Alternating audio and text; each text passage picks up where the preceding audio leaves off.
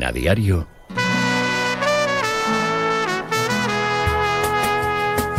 La tribu.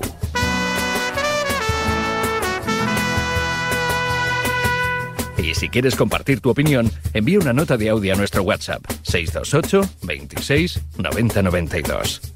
Y bienvenido a la tribu.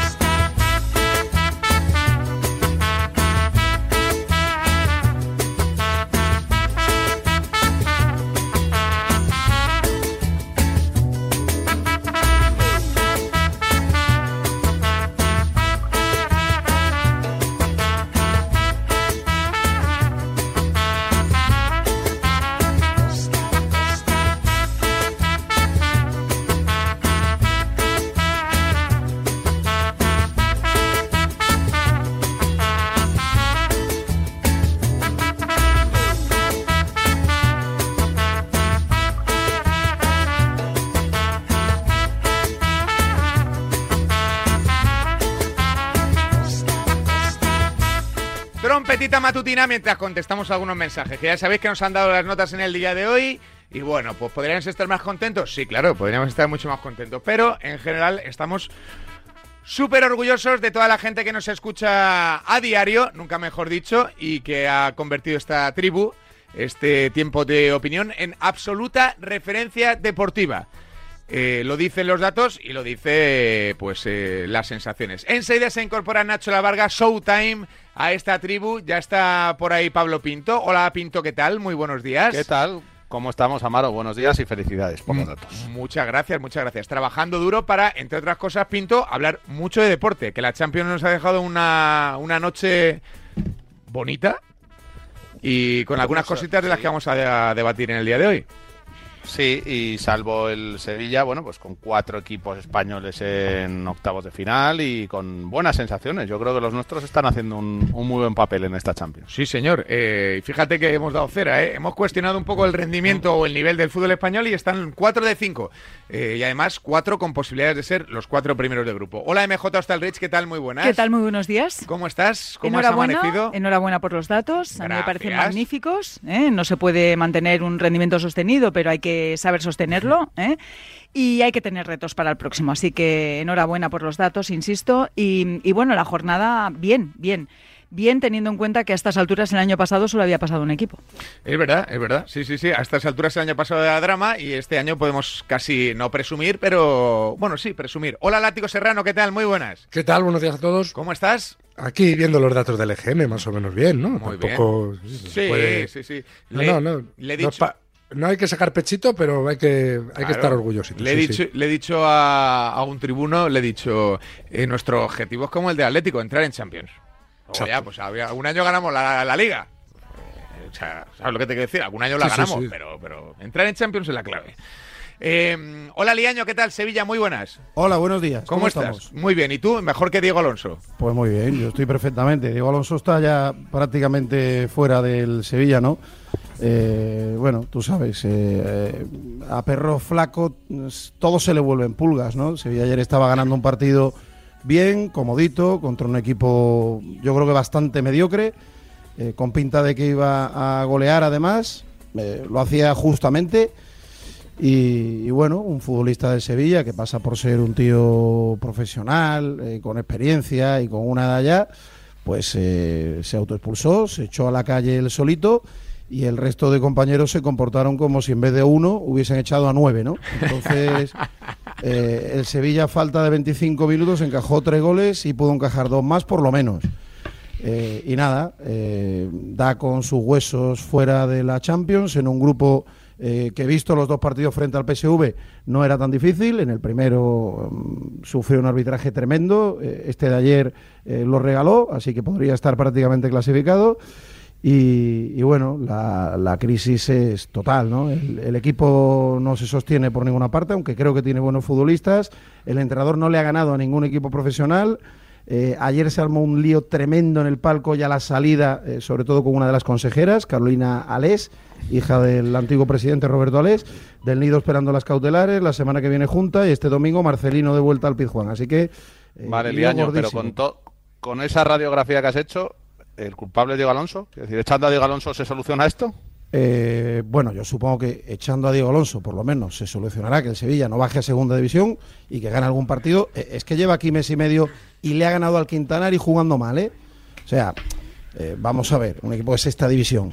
No le ha ganado a ningún equipo profesional. O sea, yo, yo no sé si habrá algún entrenador en la historia del fútbol que pueda ser destituido sin haber ganado ningún partido. Es que eso no lo existe nadie.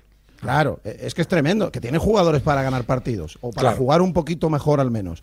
Eh, Sí, pero bueno, que antes digo que de Sevilla- Diego Alonso hubo otro, y hubo Sí, otro, sí. y No, hubo no, no, otro, claro, y- claro, que la culpa no es solo de Diego Alonso, pero a lo mejor con un entrenador que ganase algún partido, el Sevilla estaría medio que, medio que en la Liga de Campeones y en Liga con 7 8 puntitos más. Sí.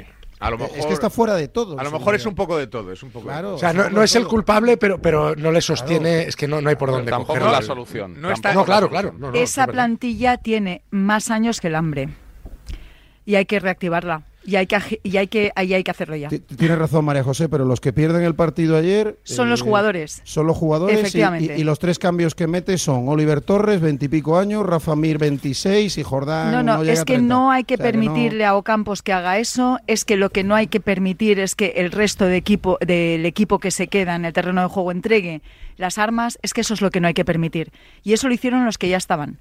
El partido sí. no lo pierden los que salen, el partido lo pierden y lo entregan es. los que Bueno, están. Los que, los que están y los que salen. Ahora, ahora le vamos a meter mano, entre comillas, a la situación del, del Sevilla para ver cuáles son los pasos a seguir de, de la dirección técnica, de la dirección deportiva y sobre todo lo que va a pasar el fin de semana. Antes, hola Ramón Álvarez de Mon, ¿qué tal? Muy buenas. Buenos días, ¿qué tal? Eh, estás contentillo, ¿eh? Con Bellingham se te cae la babilla, ¿eh?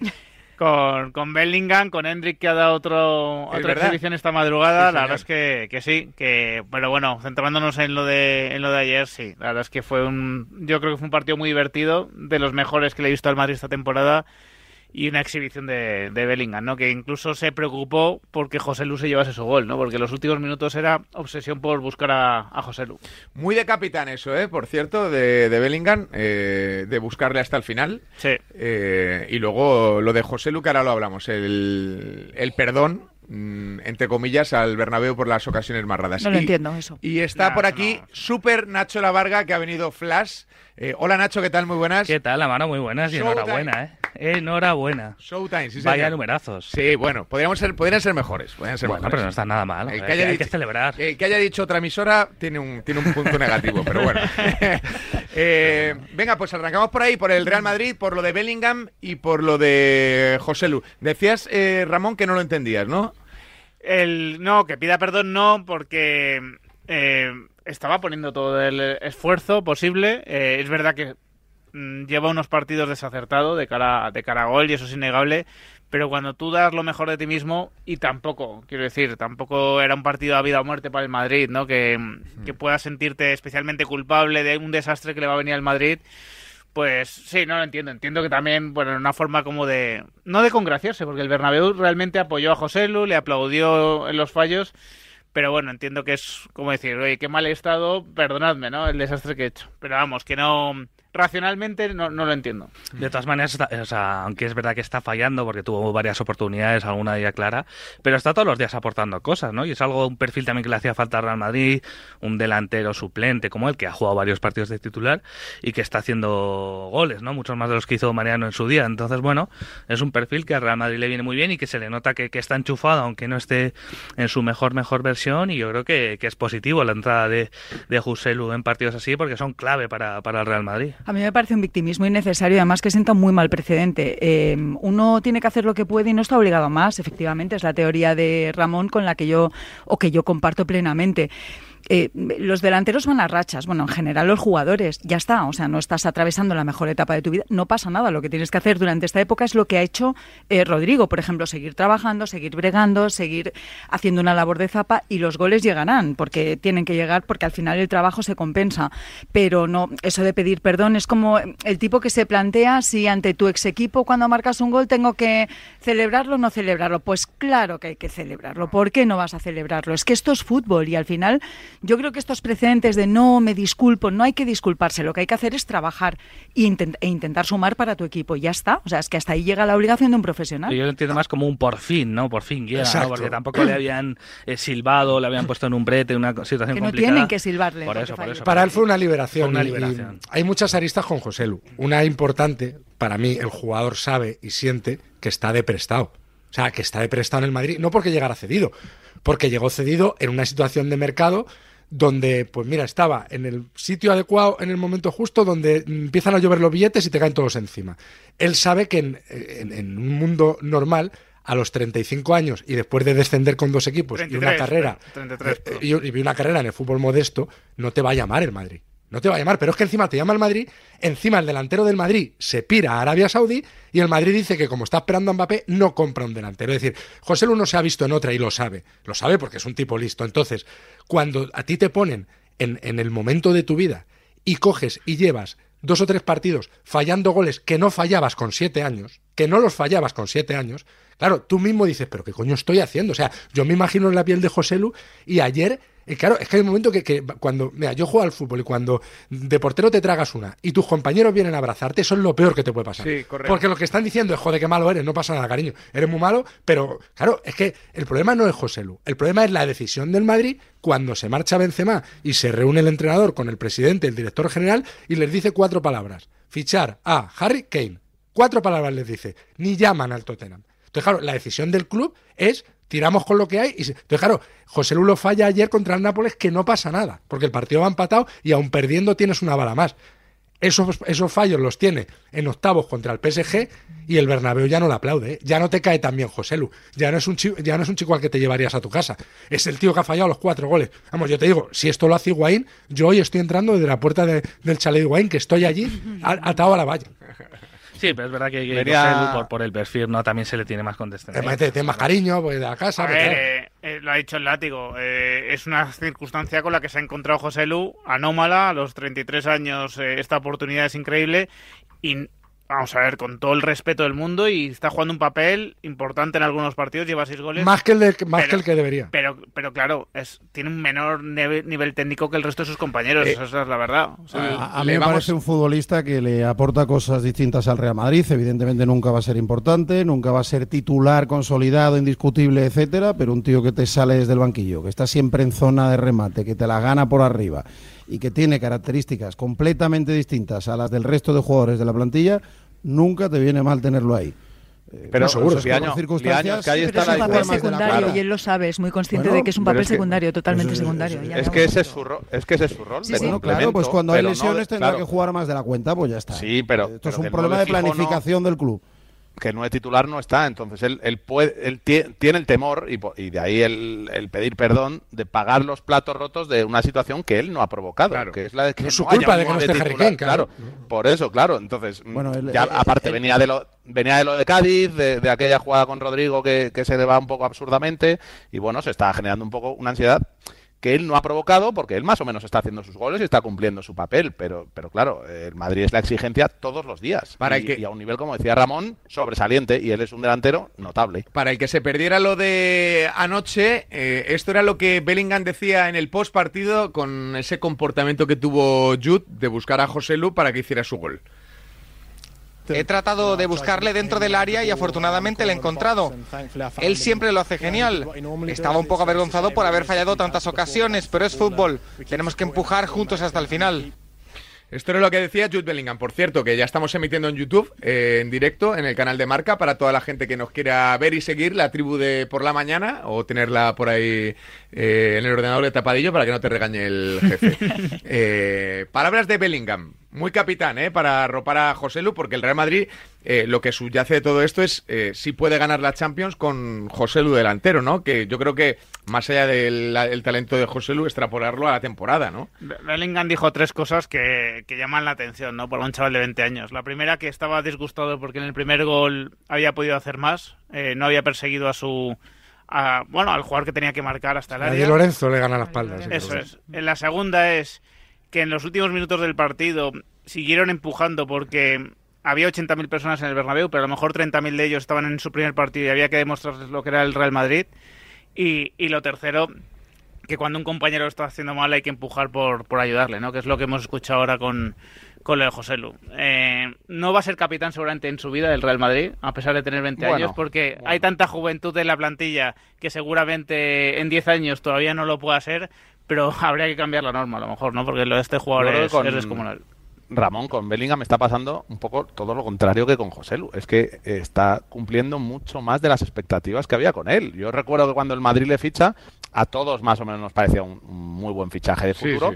Pero, pero se esperaba un primer año un poco de aclimatación, pues como lo de Chouameni, lo de Camavinga, un poco que fuera entrando a ver, a ver eh, cómo, cómo empasta ese centro del campo Ancelotti, pero es que ha tirado todas las puertas. Es que es el, líder del equipo, mete, ya lleva más goles que en el Dortmund en toda la temporada pasada, es líder fuera del campo también, eh, con su carisma se ha ganado al público. Ha, derribado todas las barreras. está superando cualquier expectativa. Yo diría que en el campo está empezando a serlo. Es verdad que eh, su adaptación ha sido, bueno, em, rauda como, como, como un demonio, pero, em, a ver, los primeros partidos, yo diría que hasta hace tres o cuatro, su incidencia en lo que era el juego del equipo era prácticamente nula. Él marcaba goles, eh, bueno, no, había nada no se le puede reprochar absolutamente nada porque su concurso es sobresaliente, pero a nivel de incidencia en el equipo yo creo que esto está empezando a ganar terreno. Es en lo que está empezando a ganar terreno eh, y, es loable, pero mm, también coloquémoslo en su sitio. Quiero decir que eh, es, es algo que hasta ahora es una faceta que tiene que explotar. Es que porque de eso se va a beneficiar también. es que, es que el mejor, claro, es que Bellingham es un centrocampista, ¿no? Y, y es verdad que en los primeros partidos de Liga, con esa función de ser un llegador, ¿no? Con la falta de gol que podía tener el Madrid, seguramente él no sacó tanto esa versión de armador de juego, que es que realmente de lo que venía en el Borussia Dortmund, ¿no? Yo creo que ahora estamos viendo al jugador total porque no ha perdido gol, y sin embargo es verdad que está incidiendo mucho más en el juego. Pero también es verdad que, Ancelotti ha adaptado un poco el sistema para que él esté más cómodo y para que saque su mejor versión, ¿no? Pero a mí lo, que, todo. lo que me alucina, más allá de los goles y de cómo habla y todo... de otros jugadores también, Sí, ¿eh? sí, sí, sí, pero es, precisamente eso, ¿no? La planta que tiene, o sea, el, cómo se ha ganado ser el líder de este equipo en tan solo unos pocos partidos y yo diría que ahora mismo quizá con Griezmann es el jugador más en forma de, de, todo el mundo, Y luego hay que, evidentemente, en cuanto esté cinco partidos sin marcar, que a lo mejor lo está, yo creo que en algún momento de la temporada estará cinco partidos sin marcar, veremos aquello de la preocupante sequía de Bellingham, ¿vale? Eso, eso, lo, va, eso lo vais a ver. Eh, pero lo que es evidente es que es un jugador que en el fútbol actual, que es tremendamente físico y tremendamente intenso, esas piernas le dan mucha ventaja. Abarca muchísimo campo y es capaz de resolver y encontrar soluciones positivas para sus compañeros en cualquier parte del campo. Porque él, Ancelotti, le coloca eh, de inicio y sobre todo defendiendo en la parte izquierda del campo y como corre tanto es capaz de atacar la zona de remate por el centro, de dar una cobertura por la parte derecha. y ya os digo, a lo mejor en algún partido, si siguen faltándole jugadores, ¿Le veis compartir medio centro con Cross? Porque en Inglaterra juega ahí y lo hará perfecto. ¿Qué ocurre? Tú tienes que ver ¿Qué es lo que más me falta? Al Madrid le faltan muchas cosas a este Madrid. Es un equipo imperfecto. Eh, ¿Qué es lo que más me falta? Gol. Voy a ponerle cerca del gol. Cuando me falte salida de balón, voy a ponerle cerca de la salida de balón. Cuando me falte juego aéreo, voy a ponerle a defender el primer palo. Claro, es un tipo tan bueno que hace tantas cosas. O sea, la, pena es que tú no le puedas clonar y jugar en el medio campo con Bellingham, Bellingham, Bellingham y Bellingham. Y entonces, claro, juegas con cuatro Bellingham y Se ahí. acabó la historia. Claro, claro, para mí el ejemplo de tal manera es Incluso el de Bellingham de delantero también, Vinicius y Bellingham. Para mí el ejemplo es el gol de José Lu ayer en el 94, cómo cogen el balón en el centro, se va, la abre a la, la banda, vuelve y le pone una asistencia fastosa a José Lu, ¿no? Para mí, o sea, que esté a ese nivel en el último minuto del partido, después de todo lo que ha hecho, me parece el ejemplo de lo que es Bellingham, vamos, un auténtico jugadorazo. Yo creo que al final es a lo que tiende el fútbol moderno, ¿no? Y cuando realmente ensalzamos la labor de un jugador es que lo que le estamos pidiendo es eso. Eh, es un caso bastante paralelo a lo que sucede con Griezmann. Griezmann es un jugador que está jugando de lo que se le necesita y está rindiendo al máximo en aquello en lo que se le está exigiendo. Es un poco lo que le está pasando a Bellingham. De ahí que haya un debate abierto en quién es el mejor ahora, que yo creo que es un debate erróneo, pero que entiendo perfectamente que se plantee, porque los dos tienen un cometido muy similar, ya no hablo del número de goles o de, de registros puros y duros, sino realmente de, pues eso, de incidencia en lo que es el juego del colectivo y en posibilidades reales de que sus respectivos equipos puedan realmente aspirar a algo, ¿no? No, y luego cuando hacemos ese debate, que lo hemos hecho mil años con Cristiano Messi y, que, y que lo seguiremos haciendo los mil próximos, es eh, lo que incides en tu equipo y qué ha ganado tu equipo o dónde está tu equipo gracias a ti. Es decir, dice Bellingham, mi equipo va al primero y mi equipo no solo va al primero, sino que también en Champions es primero y me sobra un partido que me voy a quedar en casa con mis padres. Claro, y Greenman dice, bueno, pues mi equipo también va muy bien, no va al primero, pero va muy bien y en la Champions no tenemos cerrado el primer puesto, pero a poco que empatemos con tal, o sea, que al final los méritos también es cómo soy yo de bueno y cómo mi calidad ayuda a mi equipo a, conseguir los objetivos, ¿no? Que eso también es lo que importa. que están explicando, ¿no? Dos buenas temporadas que son lo que están haciendo el Madrid y el Atleti, y ellos dos eh, son... Dos buenas, ojo, Ramón, dos buenas medias temporadas, ¿eh? que estamos en noviembre y aquí ningún equipo ha ganado nada. Claro, solo podemos hablar de lo que ha ocurrido hasta ahora y de momento pues yo veo el mejor Atleti desde la liga que ganó, eh, claramente. Es que ha deslizado una pregunta, Amaro, que era, ¿puede el Madrid ganar la Champions con José Lu delantero? Pues yo digo no. A mí me parece que no es, que no es una opción factible. Hombre, si el titular es José Lu. Pues Por eso, no, no, el titular. No, pero no es el titular. No, es, que yo, el, perdón de, el perdón de José Lu, que yo, yo la verdad tampoco lo entiendo como algo, un gesto natural y muy honrado, pero que. No me gusta. Le salió del alma, yo le, creo. Le, salió, le salió del alma y, a lo mejor eh, se equivocó porque el foco no estaba puesto. El, foco del debate hoy no era José Lu, era eh, si Bellingham. Sí, sí, habría, habría sido eh, José Lu por los goles que falla. Es señalarte. pero bueno, era, en el Bernabéu que yo estaba, sí que te digo que el, ambiente era de. Hombre, claro te tienes que entretener. Es que no es divertido solo hablar de lo bueno que bueno Bellingham. era casi de pasarlo mal por él porque eh, no era un partido, insisto, a vida o muerte pero se notaba que el chaval estaba pasándolo muy mal. Que el partido le estaba ah, superando, que la estaba liando. Entonces, eh, eh, yo creo que el debate y las palabras de Bellingham, aparte del buen trabajo de Bellingham como jugador y como compañero, nos deja eso, ¿no? El partido de, ostras, es que es verdad que al Real Madrid, que lo hemos dicho muchas veces, para la Champions, Pito, para estamos hablando de ganar la Champions, ¿eh? no estamos hablando de llegar a cuartos, que eso al Real Madrid siempre se le presupone, o de pelear por la Liga, que también se le presupone. Estamos hablando de, de lo top, top quizá eh, pues estas muestras nos, nos, estén dejando claro eso, ¿no, Pinto? ¿o qué? Pero a ver, es que yo creo que si la final de la Champions eh, fuera mañana y el Madrid tiene disponible a todos, José Lu en condiciones normales es suplente. Claro. y sin Vinicius también es suplente. Y sin Vinicius y Rodrigo también es suplente porque mete cinco centrocampistas y juega arriba con Bellingham y Ibrahim. O sea, si el Madrid juega la final de la Champions, en todos los escenarios José Lu es suplente. Bueno, salvo que queda en el sol. Eso. Entonces, eh, esa famosa, ese titular que buscaba. Llegamos al orden, primer gol. Agente de José Lu. Látigo Serrano, agente de José Parece lo de la anécdota esta de cuando Mourinho le dijo a Pedro León: si se cae el avión y nos morimos todos, tú mañana tampoco vas convocado, ¿no? Pues, eh, pues eso es lo que exactamente he querido decir. Pero José Lu va a jugar más partidos y ha metido más goles ¿eh? que Pedro León, que eso al final es un hombre de equipo. Tampoco hay que fijarse que si va a ser titular en la final de la Champions, porque está claro que no lo va a ser, porque cambiaría el dibujo y el esquema para, para, que, para que eso no fuera. Pero a, a José Lu lo que se le pide es que meta goles en los partidos en los que va a estar, que van a ser muchos, ¿no? Y el que entre en las rotaciones y cumpla. Y yo creo que eso de momento, a pesar de, lo que está fallando, lo está cumpliendo. Así que tampoco hay que pedirle mucho más. Lo que hay que pedirle al Madrid es que fiche un delantero bueno para, para el año que viene. No, para enero, si se puede, que, no pasa nada, porque también se compra en las rebajas, ¿eh? No, no pasa nada. Otra cosa es lo que te ofrezca el mercado y lo que tú estés dispuesto a poner. Pero, creo que la obligación del Madrid. Otra cosa es que sea un parche para, para no tú puedes fichar, en enero tú puedes fichar a quien quieras. Ni parche ni leches. Tú puedes fichar a Griezmann si quieres. Sí, pero puedes fichar, claro, si quieres eso no. Va, eso no va a pasar. Claro que no. Que no va, a pasar, no, va a pasar, porque el Madrid ni siquiera va a intentar que pase. Yo lo que, lo que demando es que el Madrid intente que pase. Y el Barça va, a traer a Vitor Roque. No va a pasar. Claro, pero, a, mí me parece que es un error. Alguien tendría que explicar porque es que no lo entiendo, pero no lo entiende nadie. De hecho, en la directiva pues, también hay pues gente que no lo entiende. sencillo, porque van a por Mbappé en verano. Sí, sí, bueno, bueno, pero aún así, quiero decir que... Y básicamente porque ganan siempre. O sea, eh, sí, pues no sé, a principio de temporada no, eh, no podías preverlo. Si no pueden eh, fichar a un futbolista que les vaya a durar para X años, porque no consideren que, es el momento, ¿para qué van a hacerlo? Si ganan siempre, repito, en la Liga Española se gana siempre porque el nivel es bajo y en Champions se gana siempre de momento porque el nivel de los rivales que ha tenido el Madrid es muy bajo. Pues ya hmm. está. claro, por eso es que luego hay que ver los equipos españoles clasificados. Claro, el grupo del Madrid es amable, pero los grupos del Barça y no es que sean amables, que son de risa. Entonces, claro, en esos grupos te tienes que meter, porque tú, tú te pones a, ver, no sé, al, al, pobre Dortmund, que va líder en un grupo con el Milan, con el Newcastle y con el PSG, y ves el grupo del Barça, del Atleti, y el de Madrid un poco mejor, pero tampoco para tirar cohetes, pues evidentemente ganan, pero la, la pregunta es, ¿al Madrid le da para que si el PSG es segundo de grupo ir ahí a competir? Pues va a ir pues porque el Madrid es el Madrid va a competir. Y se lo carga seguro. Yo creo que no. Bueno, yo no sé si va a pasar el PSG. Hoy, pero... hoy en día es mejor equipo el Real Madrid que el PSG. Sí, pero tiene peores jugadores.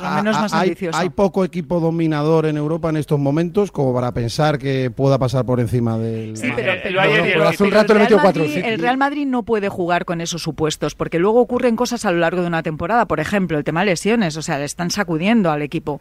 Tú tienes que tener un equipo armado y tienes que tener un plan B. El equipo, eh, o sea, la plantilla del Real, del Real Madrid eh, o la planificación deportiva del Real Madrid no ha tenido un plan B, no ha tenido casi ni un plan A. Eh, yo creo que eso es jugar con eso es jugar Pero con, ocho bajas, María José, el Madrid está respondiendo muy bien. Ha metido 12 goles en los últimos tres partidos. Eso era algo que tú no podías ¿eh? prever. Con lo cual tú a principio de temporada, tú lo que tienes que hacer es tener un plan B. Sí, pero a mí me, recuerda... yo, creo que, el Madrid conocía mejor su plantilla de lo que nosotros a lo mejor creíamos eh, conocerla. O sea, la versión esta de Bellingham, evidentemente, yo creo que hasta la más optimista está sorprendiendo, pero ya Ancelotti habla en julio. Bueno, yo, tampoco, yo ahí tampoco estoy de acuerdo porque se gastó 100 palos. O sea, sí, pero, no, para que meter, pero no para meter a quiero, decir, quiero decir que no, no, lo digo, no lo digo. Digo la versión goleadora. ¿Sabes por qué se gastó 100 palos? lo digo para bien, ¿eh? O sea, no, decir, pero, que, Javi, yo creo que el que pone 100 palos es porque se, gastó 100 palos. Se gastó 100 palos porque el mercado está así. Se lo llevó al City. Es que Guardiola está hablando cada día. Pero también hay que darle valor al que lo fichó. O sea, no podemos decir que se ha encontrado el Madrid este jugador. Fue a buscarlo y es a lo que me refiero. El Madrid conoce mejor su plantilla de lo que a lo mejor la conocemos nosotros y sabía lo que estaba fichando con, con Bellingham. Claro, claro. a mí me recuerda lo que hizo el Madrid cuando se fue Cristiano. El Madrid se va Cristiano y ese año, como no hay nada así. ¿eh? Exacto, el 7 lo llevó Mariano. El 7. Entonces, este año se va, se va Benzema y el Madrid no, no ficha Pero ha sido solo eso, látigo. Lo único que se le puede achacar al Madrid es el tema del delantero y fue por la Claro, ¿te parece poco? Y por lo que pasó con Benzema, pero si no llega a pasar eso con Benzema, y yo creo que el Madrid no ha querido precipitarse, no ha querido eh, fichar un parche, no ha querido fichar algo que le pueda trastocar sus planes de futuro. Yo creo que, que eso también es comprensible y que encima los Pero que es que encima Nacho le está saliendo bien. Si es que eso le está saliendo bien. Es que no ha habido tres partidos de, de abrir una grieta y decir hay que hacer algo en Navidad. No, no, si es que encima le está saliendo de maravilla. Ah, ¿Para qué se va a plantear un parche ahora? Y que está el tema de siempre. Yo soy el primero que hubiese fichado en verano un atacante y siempre lo dije. Pero es el eterno dilema. Si crees que tienes realmente muchas opciones de poder traer a Mbappé en 2024 hipotecas esas opciones de cara a 2024 por un jugador peor que traerías en 2023? Pues ese es el dilema que tiene el Real Madrid. Pero es que los jugadores se compran y se venden, ¿eh? Si hubiera sido a por Kane, eh, yo eso de que es peor no sé si lo diría de forma tan taxativa, ¿eh? Sí, sí, que es peor en todos los términos Real Madrid. Es más a lo que tú necesitas. Es que tú claro, pero tú fichas a Harry Kane. Harry Kane, las cosas como Tú fichas a Harry Kane, te mete 23 goles, eh, haces la temporada que tengas que hacer, ganando o no, y, en junio, si te das Mbappé, lo pones en el mercado. ¿Tú crees que Harry Kane no vale dinero? Pero al lado del Madrid ya sabes que le cuesta mucho más vender. O sea, al, Madrid, claro, tener un año a Kane que te haga 25 goles y le cuesta mucho vender al Madrid. A ver, no lo que sumo con Di María, Ozil, Morata, no, le cuesta nada esto, esto, no es el fútbol manager. O sea, no existe la posibilidad de fichar a Kane por más de 100 millones, que es por lo que lo ha fichado el Bayern, y venderlo, en un año. Después de además hacerte un gran año, eh, porque estáis poniendo el supuesto de que meta 25 goles. Que lo hubiera metido seguro, vamos, lo metes y lo fichas dinero. Pero, va camino de hacerlo. no, no, lo, va a hacer en marzo. Pero que es un supuesto que no existe, que tú no fichas a un jugador de esas características y lo tienes un año. Es, fantástico. Pues bueno, lo que le pasó al Atlético con De Michelis, eso pasa una vez en la vida. Lo fichas en junio gratis lo vendes en julio por no sé cuántos millones. Eso no pasa en la vida real. Claro, es claro. O sea, fútbol ficción completamente. El Madrid con Kane lo que estaba decidiendo, si lo ficha por más de 100 millones de euros, seguramente renunciar a Mbappé. Y hubiese sido una decisión lícita ¿eh? y, legítima. O, pero, o poner en el mercado a uno de los otros, a Vinicius o a Rodrigo. pero es que Vinicius y Rodrigo son las apuestas del Real Madrid. y, bien apostado que están eh, estos dos jugadores. Yo no vendo a Vinicius y a Rodrigo para traer a Harry Kane. Otra cosa hubiese sido fichar un parche. no, pero para traer a Mbappé de, otro perfil, de, más secundario, pues yo sé, como fue en su día Chicharito, por ejemplo, es un perfil de, de ese sentido para ser medio suplente titular en varios partidos y eso yo no, no lo encontró ese perfil y por eso decidió apostar un año para traer para eso a, Mbappé otro grande. Por eso, por eso sí, pero bueno, con la salida de, dos delanteros, pues al final eh, te quedas con uno menos, ¿no? Aunque haya llegado José Luis. Ese es, ese es el problema que ha tenido el Real Madrid, pero yo creo que la justificación es entendible y es, y es positiva. 8 y 53, 7 y 53 en Canarias, en cualquier caso, nota muy alta para el Real Madrid en la Champions, que, insisto, ayer con los deberes hechos y el equipo así, así, gana al Napoli, que es un equipazo, y lo gana además bien y mereciéndolo. Así que nota muy alta para el Real Madrid en la fase de grupos de la Champions. Por cierto, si no eres Bellingham, si no eres una estrella o mega estrella del fútbol, sino que eres autónomo o pyme y quieres recuperar tus deudas, recuerda, Pay Pymes, Pay Pymes. Y es que en PayPymes son especialistas en el cobro de impagos. Te ayudan a, a, prevenirlos y gestionar la recuperación de tus facturas impagadas con soluciones personalizadas para cada caso. Llámales sin compromiso al 91 al 91, repito, 0607070. Lo repito, ¿eh? 910607070. Recuerda, Pay Pymes. Pay Pymes. El deporte es nuestro. Radio Marca.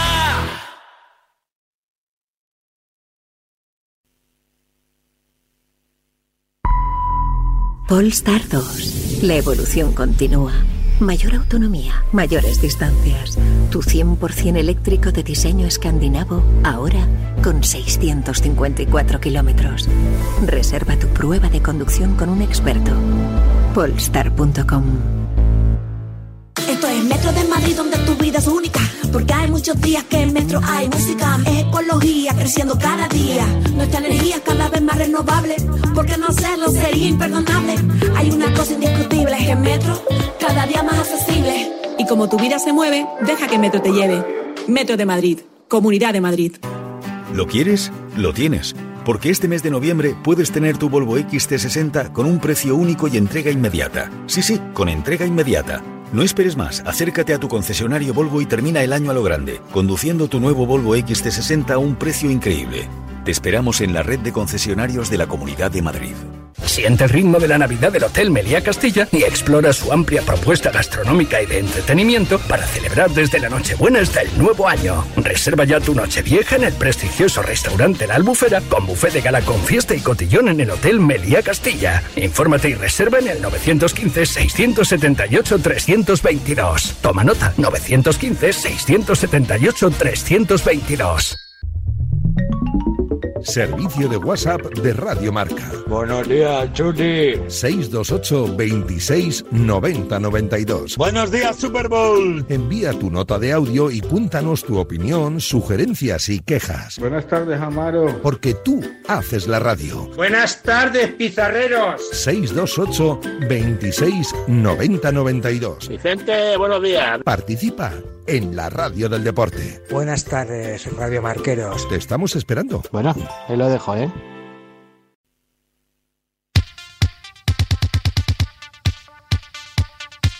Anda que cuando un gran premio es accidentado, la que se monta, limpiar la pista, la grúa que saca el coche del trazado, ¿te imaginas que no se pudiera quitar el coche de la pista porque tarda la grúa en llegar? ¿O que tú te quedaras tirado en la carretera y tuvieras que esperar horas a la grúa porque tu seguro pues no te lo resuelve?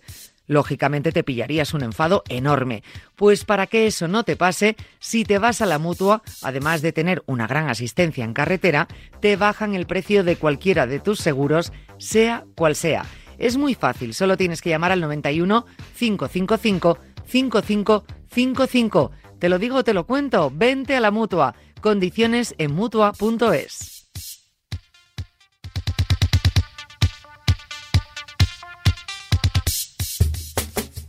Tribu.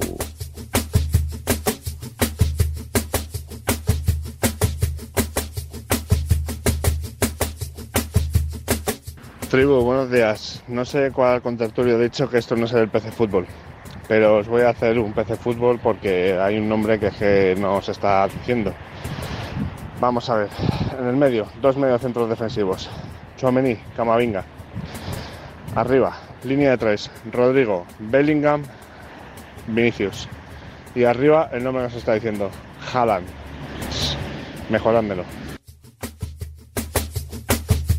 628 26 90 92.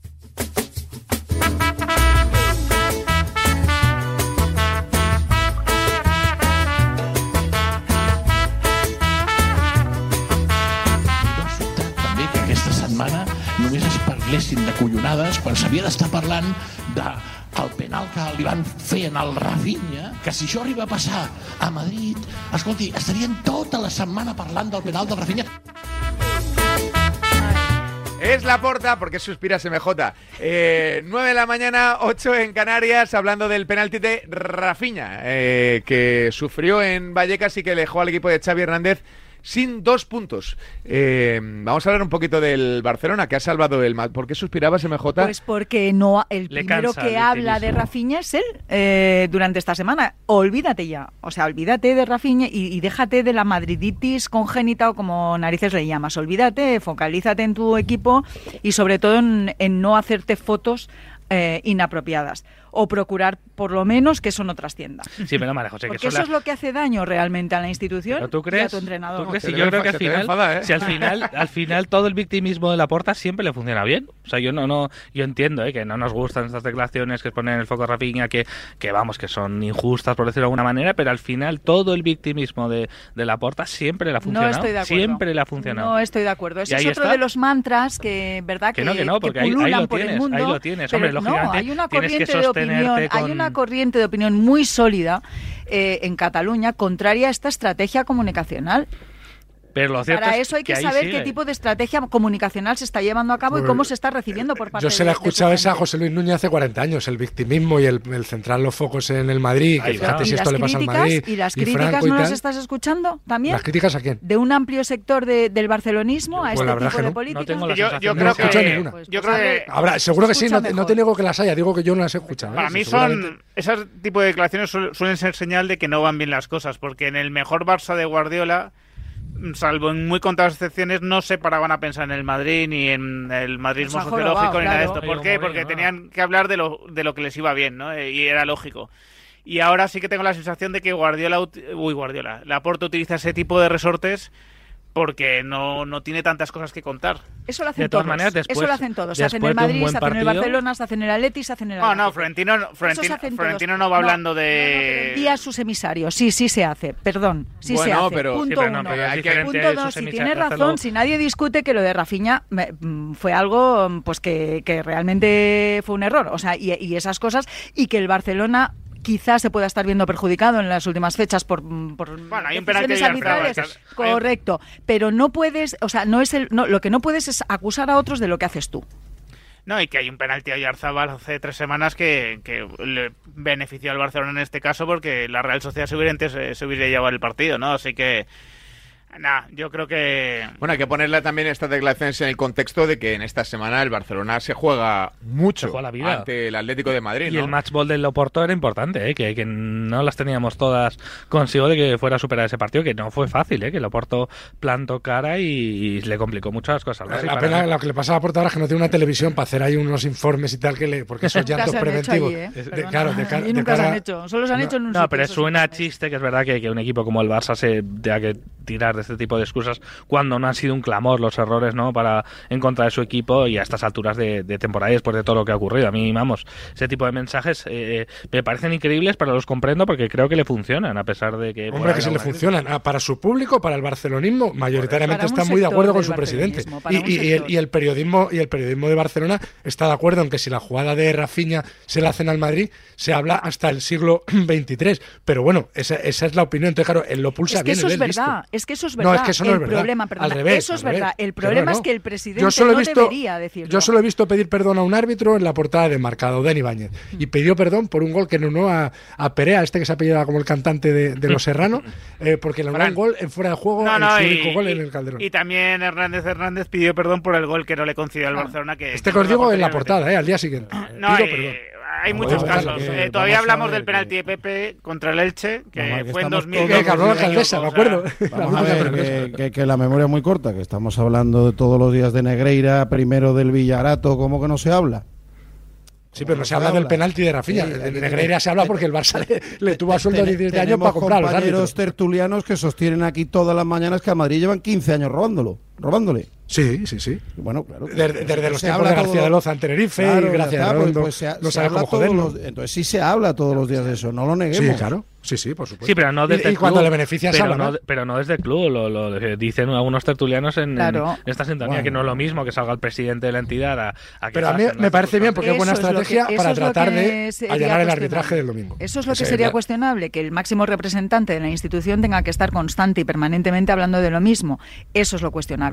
Pero que se hable, es que me parece que es obvio. Cada uno eh, defiende sus intereses. Y el Madrid también lo hace, a través de sus contertulios y, de sus portavoces esto es así. No sé yo si Madrid tiene contertulios. ¿eh? Yo, por lo menos, como sea contertulio en Madrid, me deben una pasta. Voy, a, mandar la factura a Royal Media. Eres fuego amigo. Que por, mí me den un dineral. Sí, que imparcial. Tú, Amaro, te cambiaron el equipo, yo creo, ¿no? ¿Quién no? A mí me dijeron que era antimadridista. Antimadridista, bueno. También en el bien, acertado, en YouTube, que me hace mucha gracia. Seguimos a estar equivocados están, qué equivocados. Sí. y en, en, YouTube que estamos emitiendo dice uno, ¿qué, qué ojeras tiene Amaro? ¿Qué cara de cansón? A las 5 de la claro, mañana. los madrugones que aquí no, que se piensa que voy a estar aquí Amaro, di la verdad, estuviste viendo a Hendrik. Eh, eh, sí, hasta altas Pues alguna vez sí que lo veo, ¿eh? Alguna vez me pongo algún vídeo por ahí por la mañana y... Eh, bueno, tema Barcelona. Enseguida se enchufa Alejandro Segura eh, como previa de partido. Eh, Pinto, supongo que esto en el Atlético, enseguida también vamos a estar con José Rodríguez y la rodilla de, Pablo Barrios. no faena eso, ¿eh? No sé si... En el mejor momento que Sí, sí. No sé si... es la primera lesión que tiene. Uf, cuando uno entra ya en esa dinámica, malo. Y lo de Ansu Fati también. Bueno, llevamos unas semanas de gente joven con la rodilla tocada, fastidiados, fastidiados. Supongo que en el Atlético no, no, no existirá la preocupación de que esto vaya a condicionar el arbitraje, ¿no? ¿O sí? Bueno, ya, ya salió en su día Miguel Ángel Gil a decir que y le funcionó este tipo de este tipo de situaciones, de declaraciones, de presiones, al fin y al cabo, lo que buscan es condicionar los arbitrajes, eh, ya sea de manera preventiva o, bueno, evidentemente eh, cada uno juega sus cartas y a, mí me parece bien, oye, que, el Madrid juegue sus cartas, que el Barça juegue sus cartas, que el Atlético juegue sus cartas, evidentemente las cartas de los grandes son más poderosas o tienen más ases en la manga, nunca mejor dicho, ¿no? Porque, porque hace más ruido. Pues eso, tienen una, tienen una maquinaria mucho mayor detrás, pero bueno, yo no creo que haya una principal preocupación ahora mismo en el Atlético de Madrid de cara al partido del domingo a las 9, que vaya a salir el árbitro muy condicionado por lo de Vallecas, sinceramente, igual me equivoco. es que el Atlético ahora es mejor equipo y lo está haciendo mucho mejor, es lo que tiene que pensar y no estar mirando al árbitro o a las quejas o a meterle más presión. Ahora el Atleti es mejor y tiene que ir a ganar ese partido y poco más. Y, y, una cosa que es verdad que le funciona a los tres, pero creo que el Madrid es más elegante en el sentido a la hora de, hablar o de criticar a, los árbitros, porque lo hace por otras vías y no por sus ah. eh, mandatarios. Yo, yo, tengo mucho interés en ese partido por, por ver cómo lo va a enfocar el, el Atleti, porque Creo que ahora mismo es mejor equipo que el Barça, efectivamente, y me, me, baso en datos objetivos, ¿no? De cómo está jugando y de los resultados que está obteniendo. Pero quiero ver si sale a ganar la prueba del algodón. Claro, si sale a ganar o si sale a contemporizar. va, a salir a perder, Ramón. Va a salir a perder. no, pero, pero Pinto, entiendo lo que quiere decir que Cholo en este tipo tú sabes, de Tú sabes a lo que me refiero. Hay a veces que el Atlético de Madrid ha salido a empatar en el Camp Nou y otras veces que ha salido a ganar. No este año. Por eso lleva 17 años sin ganar. claro, lleva 17 este años sin ganar. De hecho, este lo tiene a huevo. Si no gana este eso año, digo, no gana nunca. Pero ese es el interés eso que no tengo. puede generar dudas, porque eh, una cosa es el histórico y otra cosa es el planteamiento de este año. Claro, pero quiero ver si se mantiene ese planteamiento, que yo creo que sería lo más adecuado porque creo que es mejor equipo que el Barça ahora mismo. Eh, pero que también hay, hay, un, hay un equipo enfrente y ahora mismo yo creo que estamos todos más o menos de acuerdo que el momento de forma del Atlético de Madrid es mucho mejor que el del Barça, pero igual el Barça rompe a jugar el domingo y no es que el Atlético salga a perder o a empatar, es que te supera el rival. No, no, yo te solo os digo una cosa, el, el Madrid, el, perdón, el Atlético está en su mejor momento, es cierto, en mucho tiempo, o sea, y no es una cosa de ayer ni de anteayer, lleva muchísimo tiempo siendo el mejor, uno de los mejores equipos de Europa y yo creo que el, el equipo más en forma de la liga. Pero eh, el Barcelona, que está hecho unos zorros, eh, tiene los mismos puntos, con un partido más, pero con los mismos puntos que el, que el Barcelona, eh, que el Atleti. O sea que, ¿esto en qué se traduce? Pues en que creo que es muy poco fiable los momentos en partidos así, son muy poco, acostumbran a ser muy poco fiables. Un clásico, un derby. al derby llegaba mejor, por ejemplo, el Madrid que el Atleti y sin embargo el Atleti dio un, con un golpe encima de la mesa y se llevó el partido. Entonces al final llegas a la conclusión de que hay determinados partidos que por lo que sea son tienen una extrema importancia para, para uno de los dos rivales y, al final, bueno, en este caso para los dos, claro.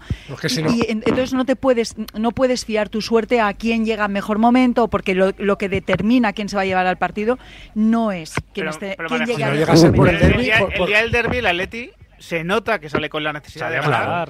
porque, desde el, porque desde el principio se nota que, va a ganar el partido. No a encontrarse la victoria, sino a ganarlo directamente. Si juega como el derby, va a ganar. porque de hecho, si no llega a ser por el derby, o sea, si el derby, eh, Ancelotti que lo plantea mal o el Madrid lo hubiera dado por ganar, Ahora mismo el Madrid tenía 38 y el Atleti 28. Que hablaba de, eran 10 puntos. Ahí se ¿eh? hablaba de que, pero hoy coger la clasificación de hoy. Lo que yo, lo que yo defiendo es que los estados, los estados de los equipos en partidos como estos tienen un peso relativo, no tienen un peso definitivo.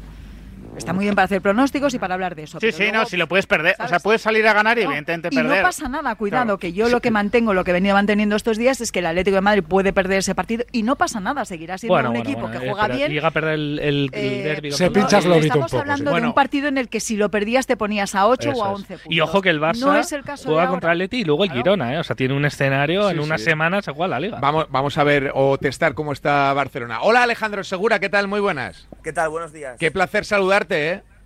Bueno, lo mismo digo, hombre. Bueno, pues ya está. A esta hora de la mañana. Claro que sí, hombre. Buenos días, buenos goles. Eh, a ver, eh, Segura, cuéntanos, ¿cómo está Barcelona para, para esa final ante el Atlético de Madrid?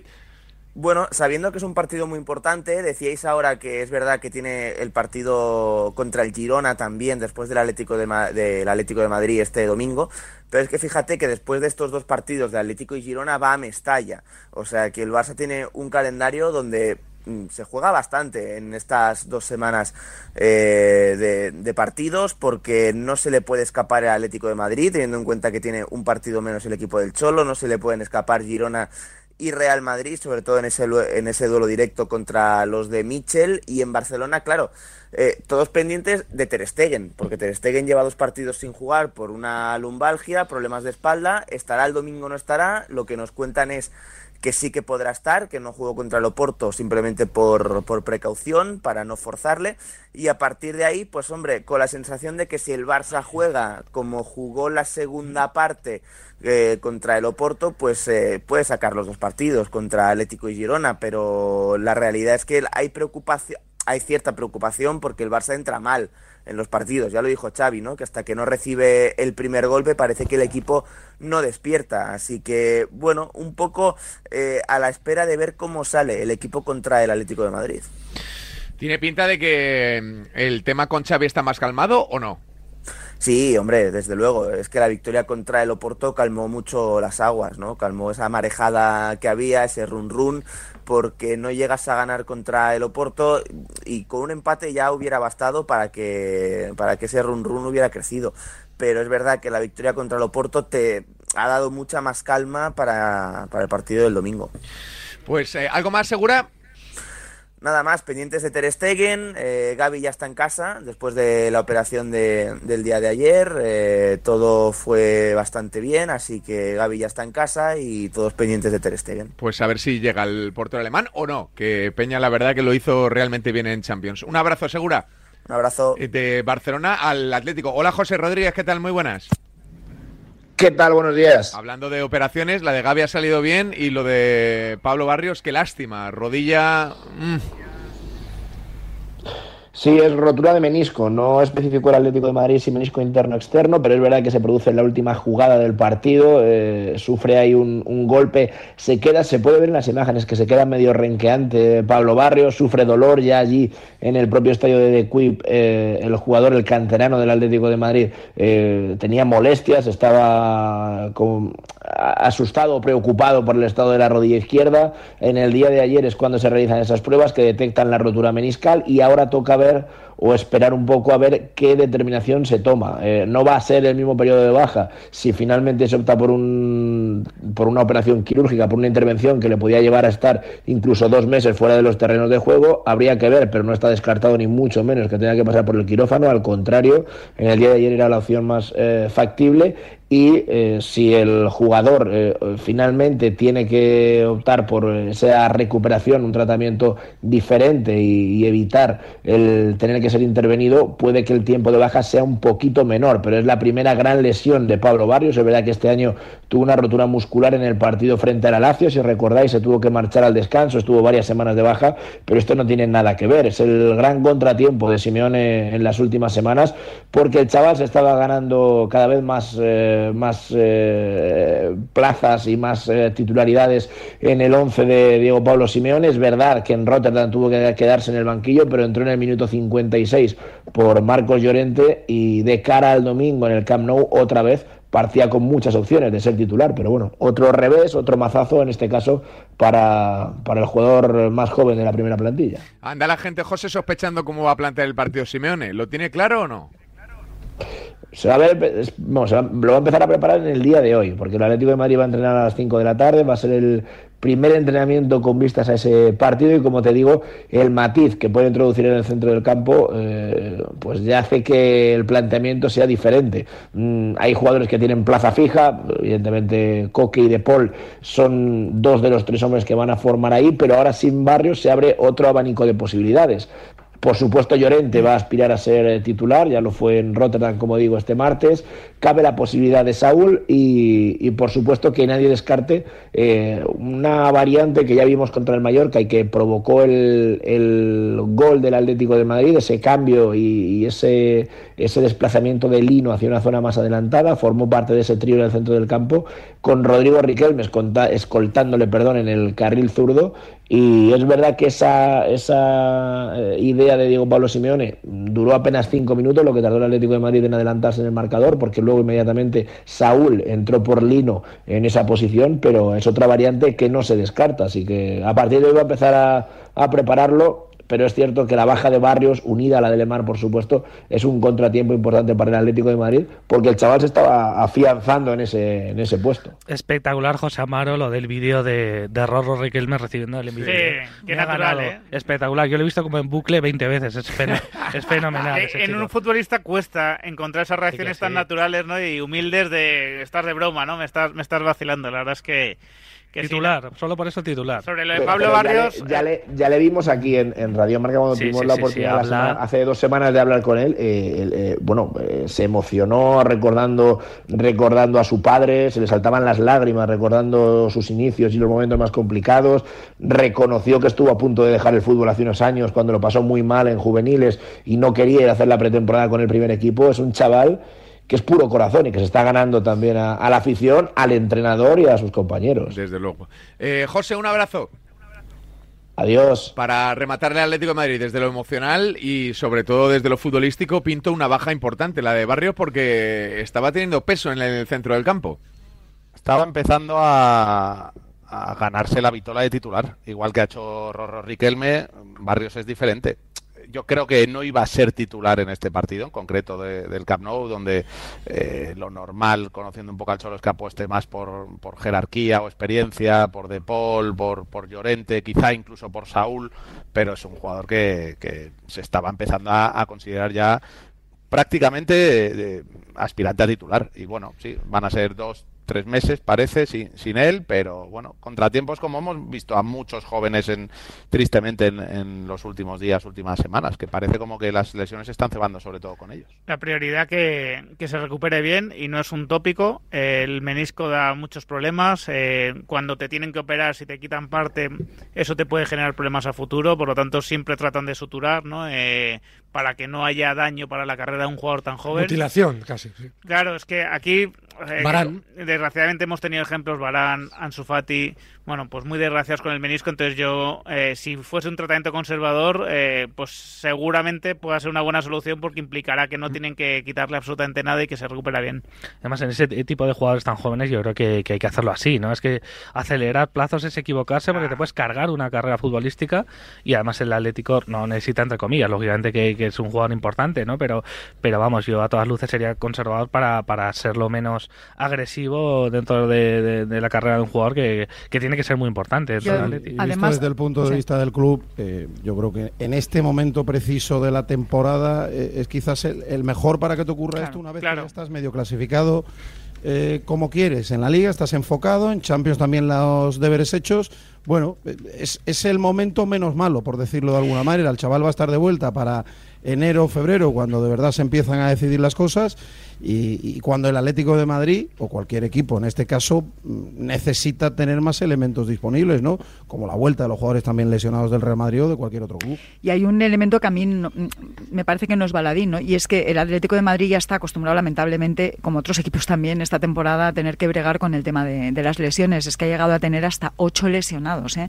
Y, y no una jornada. Os recuerdo que hasta el partido contra el Villarreal el Atlético de Madrid no había jugado con, o sea, no había tenido eh, en, la posibilidad de hacer una convocatoria con menos de cuatro lesionados. O sea, que es que eh, lo de este, lo de esta temporada y el Atlético de Madrid en general, en la Liga ¿eh? Española, sí, pero en el Atlético de Madrid, que es el, que nos está ocupando en estos momentos, está siendo criminal. ¿Qué quiero decir con esto? Que tampoco hay que sacar las cosas de Madrid. Es verdad que es una baja muy importante, es una baja notable, pero a buen seguro mm, se suplirá con, con garantías fijo, porque se está haciendo a lo largo de esta temporada. 9 y 20 a diario, Radio Marca. Ahora llega lo grueso. A ver cómo solucionamos lo de Sevilla. En Radio Marca.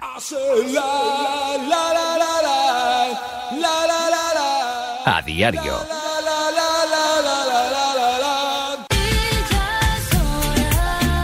No te pierdas la entrevista de hoy en el programa de Ortega con Damián Quintero, primer karateca español en conseguir una medalla olímpica y uno de los grandes embajadores de Seiko Prospects. Yo sobreviví al Black Friday sin comprar. Hazte un renting de tecnología con Rentic. Ahora con un 30% de descuento durante los tres primeros meses. Como un Samsung Galaxy Z Flip 5 por 37,79 euros al mes. Con seguro a todo riesgo y lo cambias cuando quieras. Y olvídate de comprar. Solo en Rentic.com. Rentic, tu renting en un tic. Estel, dígame. A ver, eh, yo es que no entiendo. Eh, he llamado hace nada para darme de alta y ya han venido. Claro, los instaladores. Sí, ya, pero es que yo tenía spinning. ¿Cómo? Pero ¿cómo me iba a imaginar que decís que venís? Y venís. Lo vuestro no es normal. hombre. La fibra de calidad y el móvil que te ofrece Yastel por 39.95 no es normal. Por eso lo normal es llamar al 1510. Si abres el libro del bien vivir por la página 9 podrás leer la siguiente reflexión. La felicidad no te la dan los metros cuadrados. La felicidad te la dan aquellos con quien los compartes. Con el cupón diario de la 11 puedes ganar hasta 500.000 euros de lunes a jueves y practicar el bien vivir. Cupón diario de la 11. Te toca bien vivir. A todos los que jugáis a la 11, bien jugado. Juega responsablemente y solo si eres mayor de edad. ¿Plutón? Deja de esperar que encontremos otro planeta. Instalamos, financiamos e incluso pagamos la instalación fotovoltaica de tu comunidad, unifamiliar o empresa. Súmate al autoconsumo. Por fin hay otra luz. Factor Energía. ¿Lo veis? A ver, voy a encargar un arroz para este finde. ¿Preferís negro con almejas, abanda, paella, al horno con bogavante, caldoso? En nuestra gama Citroën Sub también sabemos de versatilidad. Aprovecha este mes los días Sub y elige el tuyo con hasta 8.000 euros de ventaja adicional. Entrega inmediata en unidades limitadas. Citroën. Condiciones en citroen.es. El deporte es nuestro. Radio Marca.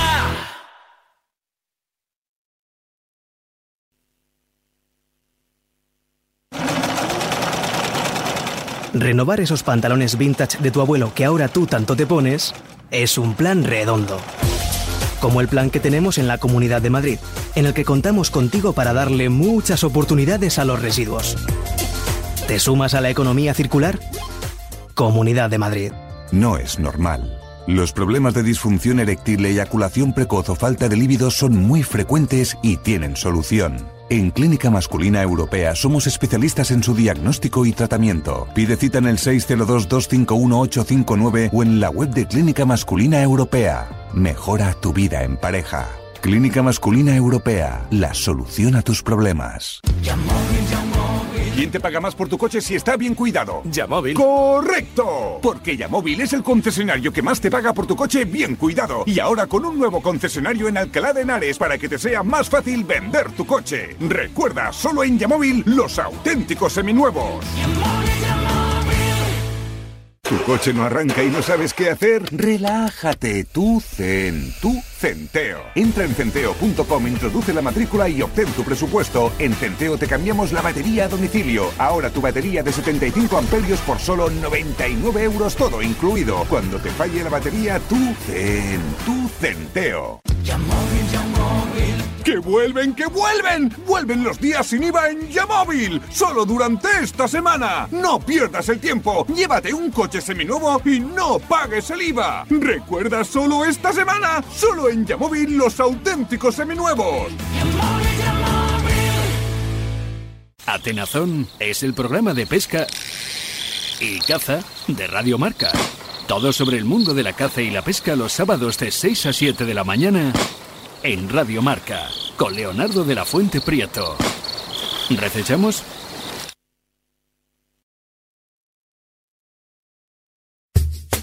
La tribu. Buenos días, Radio Marca. He oído que el Madrid es más elegante en las críticas hacia. Se ha criticado a los árbitros incluso ganando. Incluso ganando contra el Cádiz criticó a los árbitros. Ojo, ojo, con muchas falsedades, muchas falsedades dentro de ese vídeo. Hasta ganando, se ha criticado. 628 26 90 92.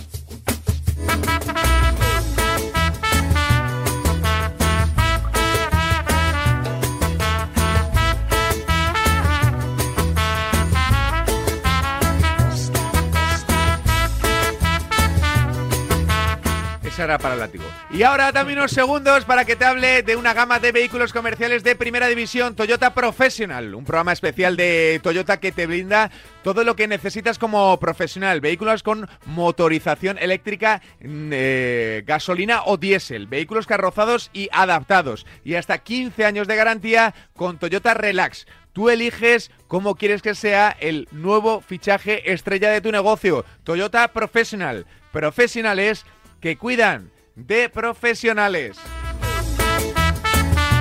Hemos arrancado la tribu pues intentando meter ahí el bisturí un poco en la situación del Sevilla, no lo hemos conseguido. Eh, hola Pineda, Juan Antonio Sevilla, ¿qué tal? Muy buenas. Hola, ¿qué tal Amara? Buenos días. No lo hemos conseguido, ya te avanzo, así que eh, ¿cómo se despierta Sevilla?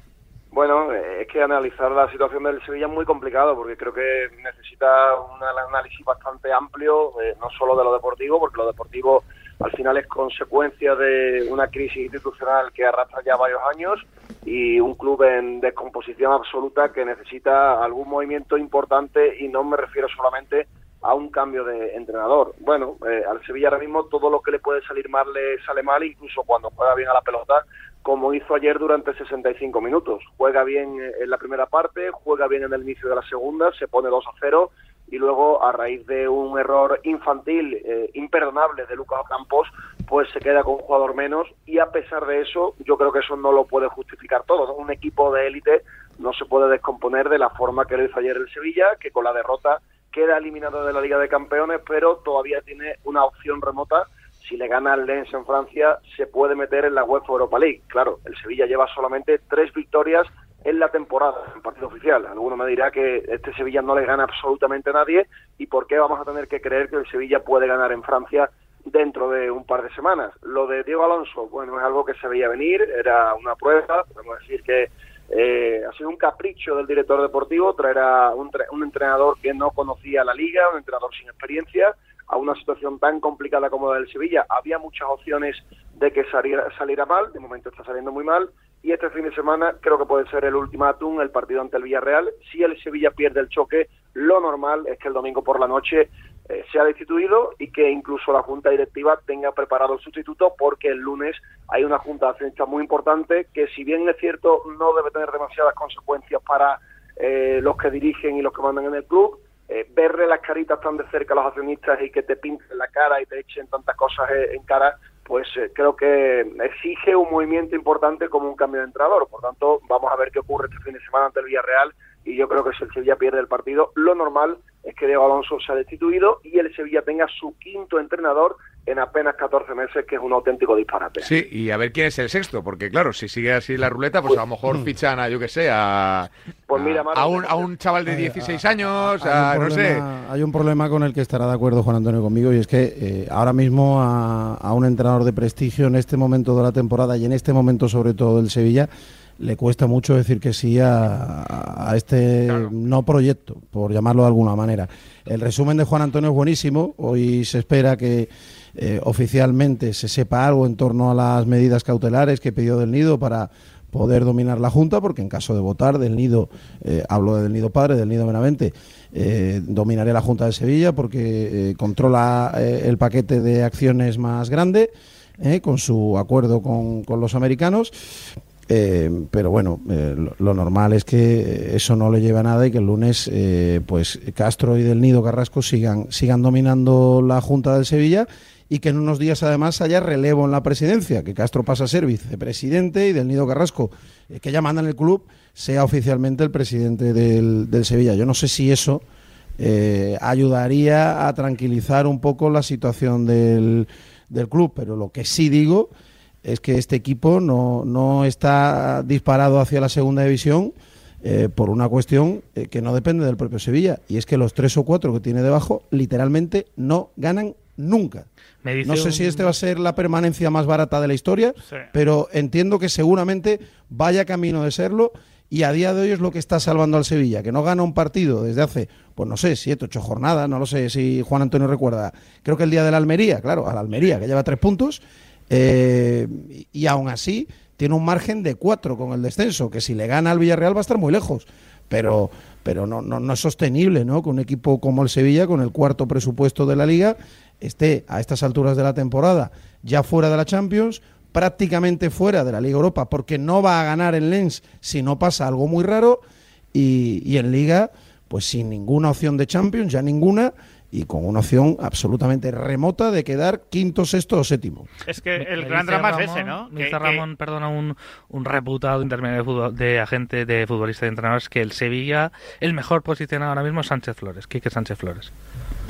Claro, es que el, el principal Quique drama. Sánchez Flores. El principal drama del Sevilla para mí es que hoy se sabe que no va a jugar la próxima Champions salvo milagro en la Europa League, ¿no? Salvo que se clasifica a la Europa League, la vuelva a ganar, que nunca se puede descartar con el Sevilla y porque está muy lejos ya de los cuatro primeros, ¿no? Que para mí el objetivo del Sevilla debería ser ese siempre, ¿no? El, el ser, el consolidarse entre los cuatro primeros siempre como cuarto presupuesto que es y por el pedigrí también que tiene el club por los últimos años y hoy en día es casi inconcebible que lo vaya a conseguir. Pero de todas maneras, lo, de, lo del año pasado, que fue un milagro, pero este año se puede volver a repetir, no sé por qué veis tan complicado que pueda ganar al, al Lens, ¿no? Tampoco, o sea, el Sevilla al final ahí puede tirar de orgullo y meterse en su competición y luego... a ver Sí, pero luego le- tiene ver que volver a- a sonar la a flauta de ganar la Europa. League. Eso, Claro. eso ya sabe el látigo que es como, como el Madrid en Champions, ¿no? A ver quién le Sí, saca, pero ¿eh? claro, pero igual que el Madrid en Champions no gana siempre. O sea, puede ganar. Yo creo que el Sí, pero Sevilla puedes este año. maquillar la temporada o Y normalmente cuando el Sevilla ha ganado la Europa League ha hecho una muy buena temporada, era un gran equipo. Quiero decir, el el año año pasado fue la excepción, eh, fue un poco el milagro. Normalmente el Sevilla era un gran equipo cuando ganaba la Europa League. Sí, casi Sí. siempre, casi siempre era un muy buen equipo. Alguna más había ganado mm, sin ser nada favorito, pero, pero nunca había sido tan mal equipo como el año pasado. Hombre, el Sevilla sí es un equipo consolidado en Champions porque lleva cuatro seguidas, pero eh, últimamente, no en las anteriores, eh, las ha competido también muy mal, ¿no? Entonces, a- a- aquí hay un problema que, que- que ya es recurrente en las últimas temporadas. Y en cuanto a lo de Quique, bueno, pues muy bien, el, Sevilla yo creo sinceramente, y, lo voy a decir abiertamente, una vez que se quede fuera de Europa dentro de 15 días, este año lo único que tiene que hacer, lo único que tiene que hacer es no bajar, no gastar demasiado dinero, intentar ganar la Copa del Rey, que la final es en Sevilla y, y sería algo bonito para, para el club, aunque evidentemente no a la altura de ganar una Liga Europa, porque está muy lejos de ser una Liga Europa la Copa del Rey, y, y remodelar esta plantilla que tiene una gran oportunidad el verano que viene porque siete u ocho futbolistas acaban contrato, cobran todos una pasta y el Sevilla va a poder bajar las fichas y regenerarse.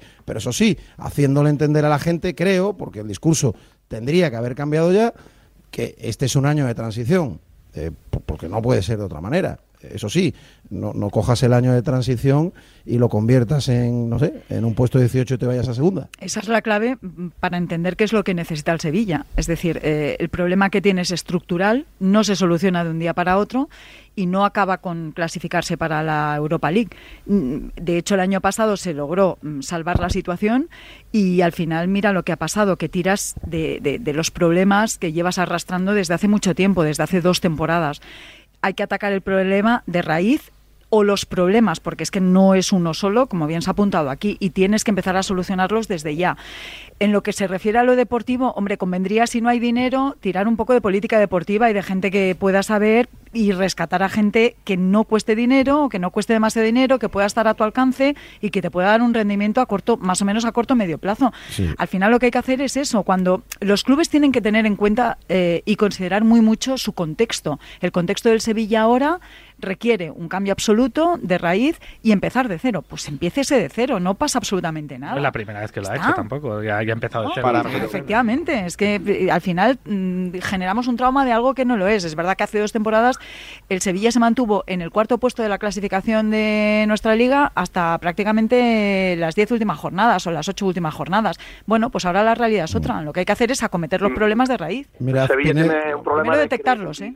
Los que mandan tienen un problema muy grande de credibilidad a la hora de encabezar ese proyecto nuevo, esa regeneración que hace falta en el club y en lo deportivo. ¿eh? Por ¿Cómo ahí va a quedar la figura de Víctor Horta si tiene que destituir a Diego Alonso después de esa defensa ultranza que ha hecho de forma pública cuando ha traído a Diego Alonso? Eh, ¿Cómo van a quedar presidente y vicepresidente después de tener que cargarse a otro entrenador en apenas año y medio? Bueno, eh, después de marchar también o permitir la marcha eh, por injerencias deportivas de la persona más importante de la historia del club, como era el director deportivo Monchi. Yo creo que tiene un problema muy importante de credibilidad y así va a ser muy complicado trabajar y que la gente te compre el mensaje, incluso de una temporada de transición, que yo estoy de acuerdo con Liaño, pero ya te digo, ¿eh? aquí el problema del Sevilla es que los que tienen que tomar estas decisiones tan trascendentales, pues están gozando ya de, de muy poquito crédito porque no paran de equivocarse una tras otra. Hay un problema mayor eh, o a corto plazo, eh, que insisto, a largo plazo tiene solución, ¿no? que son los propios futbolistas. Eh, eh, se le ha ido eh, de las manos el vestuario al club. El comportamiento de los futbolistas del Sevilla, de un tiempo a esta parte, eh, el de Acuña, que hemos visto en muchos partidos, es lamentable. Los argentinos el año pasado borrándose hasta el Mundial prácticamente todos ellos. Eh, a Ocampos es al que salvo, ¿eh? a pesar de la ida de olla de ayer y su culpa eh, concreta en el partido de ayer. Fernando, que ya le hizo un desplante en su día a Mendilíbar, ayer la vuelve a liar y se autoexpulsa. No sé, Juan Antonio, si lo veo bien, pero también creo que hubo un lío entre Acuña y Rafa Mir. Eh, eh, se están produciendo comportamientos eh, absolutamente lamentables y luego futbolistas que tienen que poner un poquito de mando en el vestuario. Yo no sé qué están haciendo, y pongo a la cabeza a Rakitic y a Sergio Ramos, cuyo fichaje a día de hoy, aunque ayer marcase un gol y, y- y yo algunos días veo brotes verdes, pues es un fracaso absoluto. Yo no creo que sea un fracaso absoluto, pero sí que tampoco está resolviendo la, la- la situación que se esperaba, hombre. Pues Que porque no tengo aquí, poco no tengo aquí, porque no tengo aquí la, porque no tengo aquí la lista de fallos de Ramos, goles en los que sale, penaltis que ha hecho, la expulsión del otro día. Es que al final no gana ningún partido Ramos jugando con el Sevilla, ¿eh? Es que no gana nunca. Pero ¿qué esperabais, qué esperabais de Ramos con 38 años? Claro, es que Bueno, ese es el por- tema. porque gana No, pero no venía de hacer mala temporada en París, ¿eh? En París, lo que ocurre, claro, en París más jugó muy bien el año Pero, pasado. pero es que al El final, es- estuvo bien. al final lo que el hemos, hemos estado comentando, Rakitic con creo que 35, Ramos con 37, Navas, que, Navas. que es el mejor de todos con 38, No, Fernando no, pero, con pero escúchame, 22. que, que cuando no juega Rakitic el Sevilla es todavía peor, ¿eh? Que todavía es peor el Sevilla. Claro, no pero, juega. pero eso es un poco el síntoma, ¿no? De- de- ves que el Sevilla depende demasiado de jugadores que no Muy te van a poder ofrecer mucha regularidad por, por una Claro. cuestión de edad, ¿no? Eh, Y que Ayer además es un vestuario cismado. Al, al once inicial más veterano, más viejo, como lo queráis llamar, de la historia de la Liga de Campeones, con más de 32 años de media. y Claro, yo creo hombre. que eso para una Que competición marca. tan exigente eh, marca mucho el camino de un equipo. Y luego también los cismas que Muy- puedan haber y los grupos de poder y las batallas que puedan... Y, que- y el no ayudar a un entrenador, si es que eso es clave. Las disensiones que puedan haber dentro de, un equipo, es que eso al final luego se acaba traduciendo en un mal juego. Digan lo que digan. Y es verdad que hay equipos que han ganado y han ganado títulos llevándose mal. Es cierto, pero tienen que tener algo más, un elemento diferencial más. Tienen que tener calidad, jugadores diferenciales. Es que el Sevilla tampoco tiene en estos momentos eso. Veréis el lunes la que se va a liar en la Junta de Accionistas del Va a Sevilla. ser, Claro. va a ser para, Va a ser, para, bueno, para, uf. para hacer un directo en marca.com. Sí, porque- y, y- y más y más si pierde este fin de semana con el Villarreal. Entonces ya en, en el propio estadio el domingo, el lunes en la Junta, bueno, va a ser tremendo, tremendo. Pues eh, chicos, Es que os- muy pocas veces. Sí, Pinto, No iba a decir Amaro, que muy pocas veces la, la inestabilidad eh, es ajena al, al rendimiento luego en el terreno Claro, de juego. Lo claro. hemos visto en el Atlético de Madrid en su día, en el Valencia, en el Barça. eh, es, es muy difícil rendir, aunque los futbolistas deberían estar o deberían ser capaces de, de estar al margen de esto, pero muy pocas veces si lo de arriba está inestable, lo de abajo funciona. Y luego, por ejemplo, a mí me ponían un, un ejemplo del mercado este verano pasado. Eh, colocar a Corona, a Tecatito Corona, Corona cobra 8 millones de euros en Sevilla. Qué Cobraba locura, 8 es que es una locura. Es que, Sí, son- es que claro, es que es muy difícil, claro, claro, evidentemente que Víctor. Horta Sí, ha, ha pero- de- ha detectado los problemas de la planificación y, aquí, y, y le hubiera gustado hacer una limpia de 15 jugadores, pero es que luego lo que decíamos antes hablando del Madrid, esto no es el PC fútbol, es que luego no es tan fácil decir, ah, quito a este, venda al otro, no, no, es que No, y, los entrenadores no ayudan. sencillo. Y luego le dicen al entrenador que van a colocar a Corona y, coge y lo pone un día en el minuto 90 y Corona dice que lo va a acabar jugando. Claro. Claro, es que es que es que al final tampoco ayudan lo- lo- los entrenadores.